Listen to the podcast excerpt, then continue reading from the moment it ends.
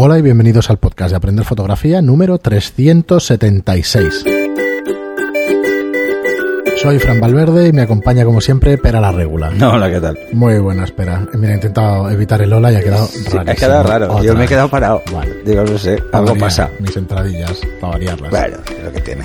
Muy bien, pues nada, bienvenidos al podcast. Eh, como siempre os digo, echadle un vistazo a aprenderfotografía.online, donde tenéis allí todos nuestros cursos para aprender fotografía a vuestro ritmo. Eh, eh, ha salido con un poquito más de retraso el, curso de bodas, pero espero que lo tengáis ya cuando escuchéis esto. Y el siguiente, el día 1, ah, el día 1, perdón, el día 15 de mayo, que será el de cómo convertirte fotógrafo profesional, que espero que lo, que lo pueda tener yo listo.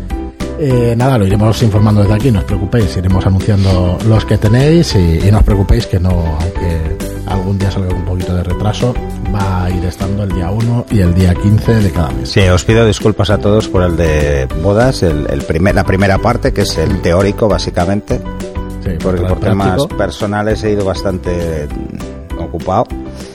bueno, Y bueno, estará, yo creo que estará ya cuando escuchen Sí. esto. Y vamos con vuestras preguntas. José María AM nos dice primer like y primer comentario. Esto no, empezamos bien. son comentarios ya que nos vienen desde YouTube, que cada día pues nos van poniendo más y por eso dice primer like y primer comentario, porque allí en YouTube Bien. es bastante usual que haya como competición a la hora de... Ah, sí, a ver quién comenta primero. A ver quién comenta primero. Bueno, hace Qué ilusión. viejo me de siento alguna manera hace ilusión.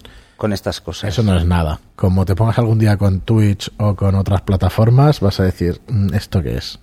Hay otra que ni me acuerdo el nombre. Pero además es cachondo que me sienta tan viejo en Internet. Igual es porque llevo desde el principio en Internet. Nah, entonces la da y ya está. no, no, llevo desde el principio. O Sí, pero no es por eso. eh, antes de las redes sociales y todo esto.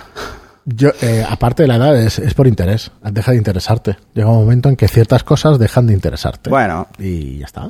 no sé, ahora me voy a meter en la red oscura. Muy bien, me dice, ya al día, nos dice José María, ya al día con el podcast y ahora intentaré hacer doblete de audio con YouTube. Eh, o sea que oírnos por YouTube y oírnos por donde Ah, quiera bueno. que nos oigáis. De Yo hecho, hay, hay más de uno, ¿eh? sí, en Telegram eh, acabas de poner una encuesta, pero de, Mm. de por dónde nos escucháis, ¿no? Si por Spotify, Sí, porque la dije hace YouTube, como tres programas y no la subí al Bueno, final. Pues ahí está. Si queréis votar y eso, pues nos ayudáis mucho pues a, a poner más, más énfasis en una plataforma o en otra, pero vamos, va a salir saliendo en, en las cuatro, o sea que... Se me ha olvidado, bueno, no, no, porque la pregunta está bien. Hay gente que ha llegado a Telegram, pero no conocía el podcast. Y es Sí, por el buscador de por el Telegram. buscador de Telegram, sí. Entonces, esto igual lanzamos otra encuesta. Bueno, eh, ¿Cómo habéis llegado al- a este canal? Telegram es un tanto extraño como canal en el sentido de que parece que se está convirtiendo en buscador, en Sí. buscador de intereses, digamos, en micro nichos, no sé, una cosa un poco, un tanto especial. Pero bueno, Sí, busca ser nunca sabes. quizá más una red social a la larga, pero Sí. con otro planteamiento, con un Pero que planteamiento más buscado, de- ¿eh? que es por el uso de la gente que le da ese uso y ya está. ¿Sabes? Que los, los, los creadores de Telegram no fue, fue para hacer competencia a WhatsApp, creo que es rusa, Telegram. Y al final, pues les está saliendo por otro lado. Y al final, no sé, los usuarios pues van por otros caminos. en- El principio es que ellos no querían, o sea, hacían un canal alternativo a las grandes multinacionales de, de redes sociales y querían un poco desvincularse de ese mercado. De hecho, Telegram en las últimas semanas está ganando muchísimos seguidores Sí. a un ritmo frenético Sí. por los últimos cuelgues que ha tenido WhatsApp. Eh, que han sido muy heavies. claro, han sido muy heavies. No sabemos si los han provocado ellos o no. No. No lo creo, No, porque esto- ya lleva ver, mucho son tiempo. implementaciones, ya sabes cómo va el tema informático y a veces se cae el servicio por Y cosas además es que se caen en zonas, eh, no se cae globalmente. Supongo O sea, que- que los servidores, Más pues, probablemente que los servidores están infradimensionados. Eh, y, y ese es un problema. Que esto le va a pasar a Telegram igual, seguramente. O sea, al final ese es el problema. Muy bien, y pues nada, gracias por escucharnos, José María. Y seguimos con Jonathan, que nos dice, Jonathan Toledo nos dice, les voy a hacer una pregunta, eh, aunque sé que es complicado de entender. Hasta ahora siempre he tenido cámaras APS-C, la Nikon D7000 y la D7100. Siempre he tenido objetivos normalitos, tipo 35 milímetros, Sigma 1770, 1020 de Sigma.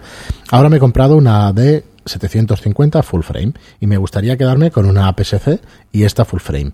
¿Qué objetivos me recomiendas para poder usarlo entre, entre los dos cuerpos?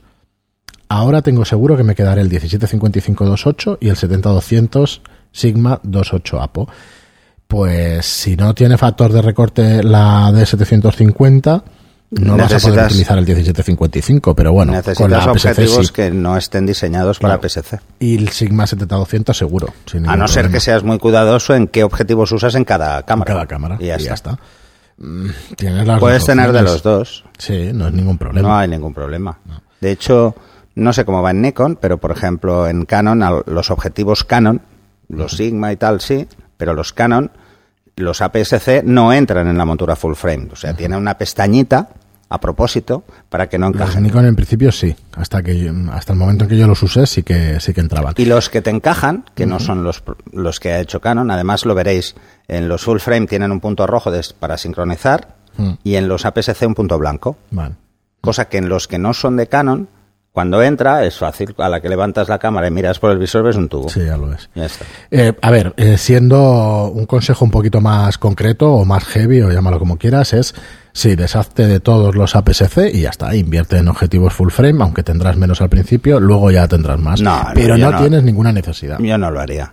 Yo con- tendría las dos líneas. Sí.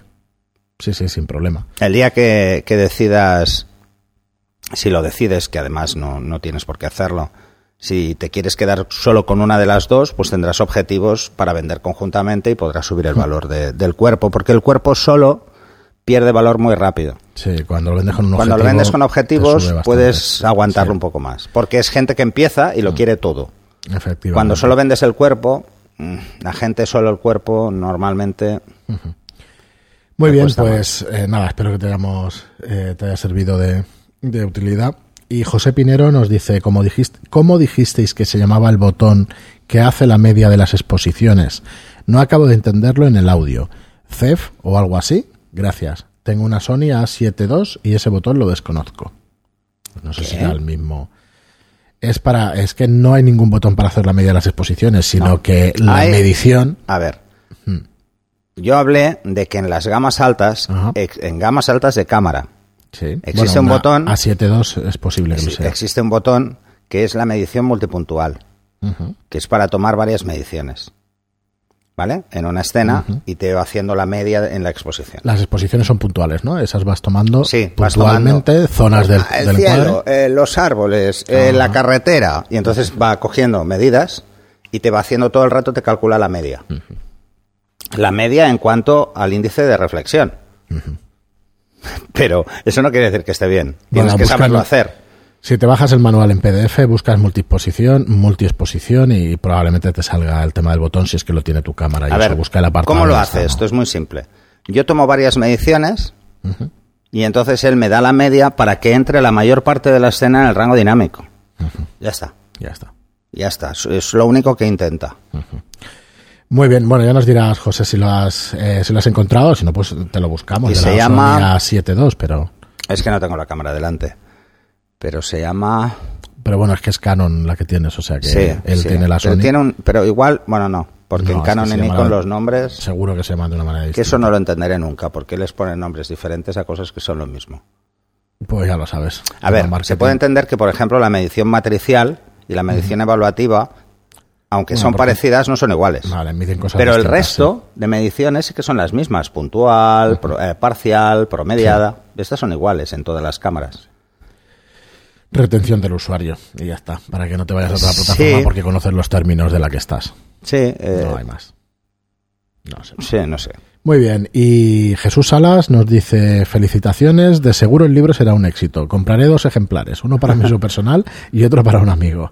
Pues gracias. Hombre, gracias. Eh, nos pregunta cuándo saldrá el curso de bodas, pues espero que cuando oigas esto Sí, ya lo ya, ya ha tengas. salido. Y gracias a los dos por la instrucción que brindan a los estudiantes. Nada, gracias a vosotros por estar ahí.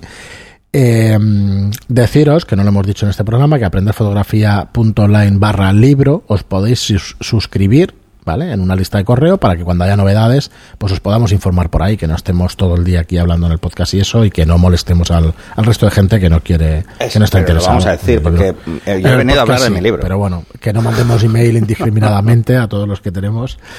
Y Eloy nos dice, buenas, Frank y Pera. Ante todo, las gracias por todo lo que hacéis y por hacernos posible aprender fotografía, transmitiendo esas ganas e ilusión que nos motivan para hacerlas. En mi caso, comencé a escucharos sin tener ni idea de fotografía y adquirí mi primera reflex. Aprendo día a día con todo el material que aportáis. Pues mira, esto me, me encanta, la verdad es que me parece Mm. chulísimo. Esto, eh, esto creo que ni en los mejores sueños lo pensábamos que No. pasaría. Que empiece una Porque- persona de cero y que se a nosotros la cámara, ostras. La idea era, eh, y además lo hemos dicho muchas veces, la idea era una tertulia entre amigos Mm. sobre fotografía y aportando conceptos, cosas que pensamos y tal. Opinión básicamente, porque Sí. es opinión. Lo que pasa es que, claro, con las bueno, preguntas pero, claro. vamos centrando cada vez temas específicos. Entonces, que la gente lo vea así, es a mí me, me, encanta, me parece fantástico. Dice, agradecimientos aparte, comentaros que he estado revisando la configuración de mi cámara a través de este podcast, eh, Nikon D3400, y he encontrado una opción para activar o desactivar el D-Lightning. He leído que es como una especie de HDR, para no perder demasiada información en zona de luces altas o zonas demasiado oscuras, pero entiendo que podemos perder contraste con ese efecto. Por lo que comentáis de desactivar todo lo posible, deduzco que sería mejor tenerlo en off, pero me gustaría que me aclaraseis si es aconsejable en algún tipo de fotografía concreta o es más efectivo hacerlo todo manual y conseguir recuperar esa información a través del Lightroom en postproceso. Gracias por todo, fenómenos. Nada, gracias a ti, Eloy, y Sí, gracias. A ver, yo tengo mi opinión, a ver qué pena Mira, que dice, pero- eh, en, en Canon existe un sistema que es igual, que es ex- la exposición que es para obtener más, más rango tonal en luces altas, pero lo que hace es descartar sombras. Es lógico. Ajá. Y además, eh, en Canon obliga a subir un paso el ISO. ¿Mm? Eh, ¿Qué hace? ¿Para qué sirve? ¿Para qué va muy bien este usarlo? Va muy bien cuando, por ejemplo, tenemos una situación donde las luces altas son absolutamente predominantes y tienen mucha textura y muy diferente. Y que es Vale. muy fácil romper algo. Por ejemplo, a pleno sol el vestido de una novia. Con un fondo claro. Vale. Por muy Porque clara si que tengamos fondo la oscuro, exposición, mal. podemos cagarla de alguna manera. Mm, Bueno, hay que tener en cuenta, por ejemplo, en Canon que sube el ISO a 200. En Nikon no es un problema porque muchas cámaras parten a partir de 200, 200. sí. Hay, bueno, unas cuantas. Cada vez menos. Muchas, muchas, cada vez menos, pero había la mayoría, La eran mayoría así. antes. ¿eh? O sea, todas las de la gama media eran 200. No, y la B3 y gama alta también. ¿Sí? Ahora ya no, pero Bueno, antes sí. Pues sirve para esto. Lo que hace es desplazar ligeramente el contraste de la escena, o sea, el rango dinámico, de hecho. ¿eh? En vez de intentar cubrir tanto en sombras como en luces, un número de pasos, lo que hace es em- empezar con menos tonos en sombras, Más lejos, o sea, donde había igual 16 tonos, pongo un ejemplo, ¿eh? o sea, empiezan en uno, el siguiente son dos, el siguiente son cuatro, pues eso sería ISO 200. Pues empieza en cuatro y ya ha ganado un paso por encima. ¿Vale? Sí. Esa es la idea, ¿eh? es un poco más complicado, pero esa es la idea. Y entonces eh, puede ser muy interesante en situaciones donde quiero muchísima más información, pensar que cada paso es el doble de tonos. Ajá. ¿Mm? Si estamos en 16.000, pues nos vamos a 32.000 tonos. Claro. Eh, eso, eh, eso sería, si lo pensamos, poco. Si lo pensamos mucho, no. Pero, pero realmente lo que intenta es ganar un poquito más de, de, de información en esa zona, en la zona más clara. Muy bien. Pues nada, espero que te haya quedado claro, eh, Eloy, y nada, y gracias, nos hace mucho Pero no es un HDR porque no necesita más de una exposición, ¿eh? lo hace todo en la misma. Es simplemente descarta sombras antes para ganar luces. Muy bien. Y Xavier nos dice, antes de nada, deciros que hacéis un gran trabajo. Llevaba tiempo desconectado de la fotografía. Por, fa- por hacer un favor a una amiga que necesitaba un reportaje de comunión para su sobrina, volví a coger la cámara. Nos aclara, no es intrusismo, es que la chica no tenía medios ver, para pagar un, un- un fotógrafo matiz. de verdad. No Nada, existe, hombre. en fotografía no existe el concepto de intrusismo o eh, competencia desleal. Bueno, intrusismo, porque no estamos colegiados. O sea, aquí no es como un médico. Sí, Alguien creo. que ejerza como médico sin tener la carrera de medicina es intrusismo y además ilegal. El intrusismo es ilegal. Hombre, yo diría que es hasta jodido intentar Es medicar a alguien sin jodido. una carrera de, Además es de que, médico. es pero que, bueno. yo, que la gente haga lo que quiera. O sea, sinceramente, eh, me parece un poco... Mm. Quizá voy a ser poco políticamente correcto, pero que la gente haga lo que le dé la gana, por favor. ¿Qué? ¿Por qué nos tenemos que fijar siempre en lo que hacen los demás? En vez de fijarnos en lo que hacemos y mejorar. Sí. Es que me parece tan absurdo. estar persiguiendo a la gente con estos con estas cosas, pero bueno, es igual, que la gente haga lo que Muy bien, nos dice, el caso es que fue como reencontrarse con tu primera novia pasados los años. Con las ganas renovadas busqué en iVox para iVox, por cierto, se dice iVox. Yo me equivoco siempre al decir iVox. Pero hay una entrevista al, al que hizo iVox que dijo, no, no, es iVox. Lo hice porque es castellano y porque Claro. se llama así. Sí, y es una plataforma de aquí. ¿Sabes qué pasa? Pero que bueno, tenemos esa digo, tendencia es que casi digo, cuanto de, vuelva a de- decir iVox, eh, lo tengo que de convertir en anglicismos cosas que se Que refieren a tecnología. sí, o que suenan Sí, raras sí. porque No, no. como va con dos os, pues nunca piensas que se pueda decir iVox.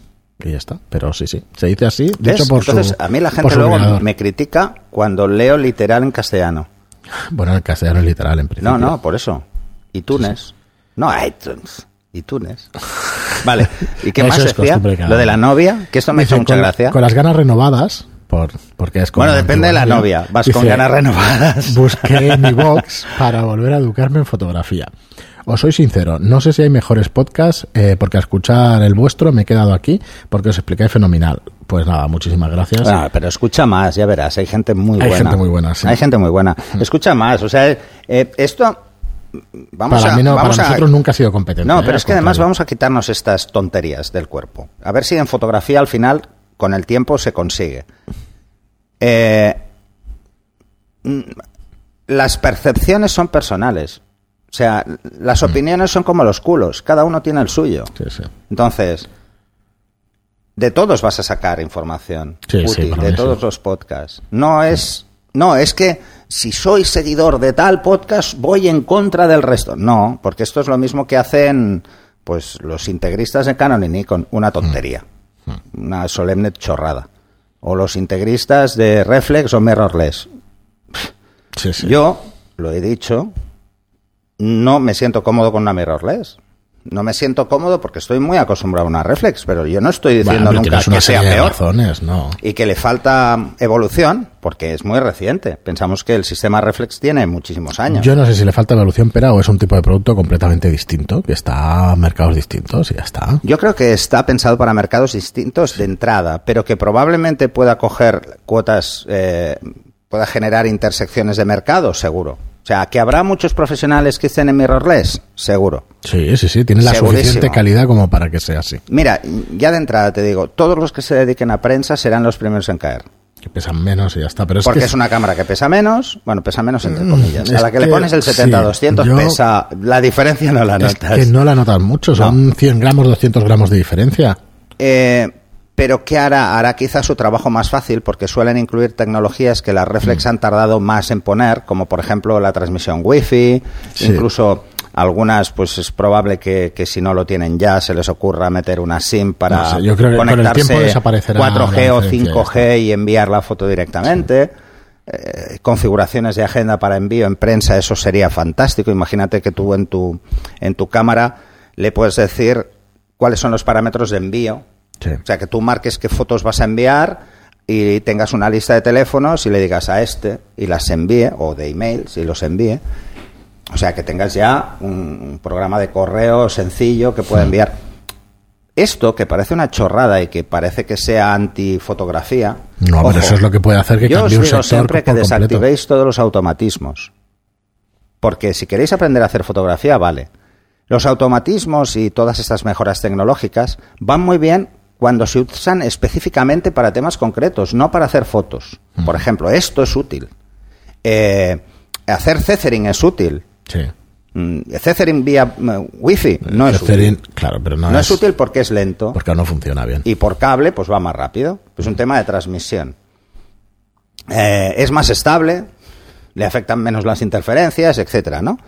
Pero estas tecnologías, mm, yo es que hay- hay- quiero, igual es porque he dejado de fumar y estoy un poco raro. Y hago más reflexiones. Igual se me falta nicotina en el cerebro y entonces intento con compensarlo con azúcar. O se me ha dado por las gominolas. Otra. Mientras no hagas como el Sherlock Lo voy a Holmes, poner como una vaca. Cuando Bueno. no estaba ocupado. La tecnología, como ya he dicho muchas veces, que me- un profesor me dijo que además no es suya la frase, lo descubrí tiempo después. La tecnología eh, eh, es un medio, no un fin en sí mismo. O sea, utilizar la tecnología para hacer cosas es su destino. ¿Vale? Es, mm, la tecnología es un fin solo para el que se dedica a la tecnología. Entonces, todas estas cosas son buenísimas. Usarlas todas cuando lo necesitéis. O sea, mm, es que se está apuntando al carro todo el mundo en ese sentido. O sea, no os podéis quedar atrás porque luego cuesta un montón entender Sí, sí. según qué cosas. Lo que decíamos de los programas y que nos quedamos de alguna manera atrás y tal. Si estás acostumbrado a utilizarlo, te quedas menos atrás. Pero es que eh, yo no descarto, de hecho ya hay cámaras con Android, Mm. no descarto que exista una versión de Lightroom o Capture One para cualquiera de estas cámaras eh, que vas en el metro, cosas, acabas de hacer sí, las fotos y ya vas haciendo niveles de todas. O sea, ya ni llegas a casa y cuando llegas a casa las vuelcas, ¿no? Es posible. O sea, de esto hecho, es posible, eh, no pues tardará. como De hecho, cuando pues si, llegó vas- a los. si tienes a un los iPad, lo puedes hacer. Como Apple cuando llegó a los teléfonos, Mm. llegará el más listo de la clase y sacará un producto que sea revolucionario y se acabó. ¿eh? Mira, y cargan me- las cámaras, pero, pero directamente de un plumazo. ¿eh? Yo me acuerdo cuando, cuando nos llegaron las primeras betas, bueno, Mm. los primeros prototipos de smartphones, porque yo trabajaba en tecnología, nos llegaron los primeros prototipos de, de- de smartphones con sistemas operativos que ya no existen, por suerte, como Symbian y todos estos, eh, que era el de Nokia. Y nos llegaron los primeros prototipos y la gente decía, esto es una porquería. O sea, es muy chulo porque tiene una pantalla muy grande, pero Sí, esto es pero una no porquería, esto no va a valer para nada. Y cuando lo pienso digo, ¿pero cuánto tiempo ha pasado? Pues se 12 han pasado años. 15 años. No, 15 como mucho, sí. No ha pasado más. Yo es que tengo como referencia cuánto hace que lo dejé y luego cuento. Esto es más fácil, pero vamos. Y sí, luego sí. cuento más o menos cuántos años, ¿no? Pues esto es lo mismo. Muy bien, pues Perdonar dice- el, el inciso nicotínico. Nos dice Xavier, dice, os soy sincero, bueno, perdón, esto ya lo he leído, tengo una pregunta. Mi A vieja cámara es una Canon EOS 450D. Ujú. Ya noto que se me queda corta, sobre todo lo noto en ISO y en resolución. Mi presupuesto es de 800 euros para renovar mi, mi equipo. En objetivos tengo el 5018 y el 70-204, el copito. Y un Tokina 100, eh, perdón, 1116. Estaba pensando en la 77D, D, pero he visto el Sigma Art 85 y me he enamorado un poco. sí, claro, no me extraña. ¿Qué me aconsejáis? ¿Paso a una cámara de rango medio o invierto en lentes? Un saludo a los dos y seguid con vuestra gran labor. En A tu ver. caso tienes una cámara bastante ya pues antigua. Es antigua. Pero es antigua porque tu cámara debe tener, 450D más de 10 años. sí, unos Yo diría que 11 más, ¿eh? años. 11, 12 años ya. Debe tener, sí, 12 años más o menos. Eh, a ver, ¿la cámara te funciona? ¿Te va bien? ¿No te falla? ¿Cuántas fotos ha hecho? Porque si la vas a vender, no te van a dar nada prácticamente. Entonces te va, a- te va a saber hasta mal. Mm, te puedes plantear guardarla si te compras otra. ¿Mm? Como segundo cuerpo, va bien. Siempre tener una cámara de repuesto. Porque imagínate que tienes que irte de viaje o lo que sea. Y, y en ese momento, pues algo le pasa a tu cámara, pues oye, la llevas a. No te agobiarás con el servicio técnico porque tienes Sí. otra. Yo soy más partidario de invertir en ópticas. Pero tu caso mm, Claro, requiere es una cámara ya más, una sí. cámara más, ¿por qué? Pero no por lo que crees, solo por los años y porque haya mejorado mucho el sensor y tal. No, es porque ya no la cubre el servicio técnico. O sea, ya encontrar piezas para esa cámara va a ser dificilísimo. Mm, Yo buscaría sinceramente una cámara nueva y ya ahorraría para el resto El de servicio objetivos. técnico de Canon me dijo que mi cámara ya no tenía soporte. Entonces, cuando, eso es lo único que a mí me ha planteado el tarde o temprano tendré que renovar esa cámara. Y no tengo ningunas ganas de hacerlo, porque no me voy a quedar con una peor. No. Me he acostumbrado a esa cámara y, y, bueno, a las dos, lo que a una, a una todavía le quedan un par de años de servicio técnico. Sí. En este caso, una 77 no estaría mal, incluso una 80 es igual. O sea, hay muy, muy poca diferencia en estas series. Muy bien, pues Rafael nos dice, geniales, gracias, soy aficionado, pero da gusto seguiros. Pues nada, gracias a ti por seguirnos. Y Pepe López nos dice, chascarrillos de la semana. Se le quitan a uno las ganas de escuchar el podcast para intentar aprender conceptos relacionados a la fotografía y tener que aguantar la tertulia y el café.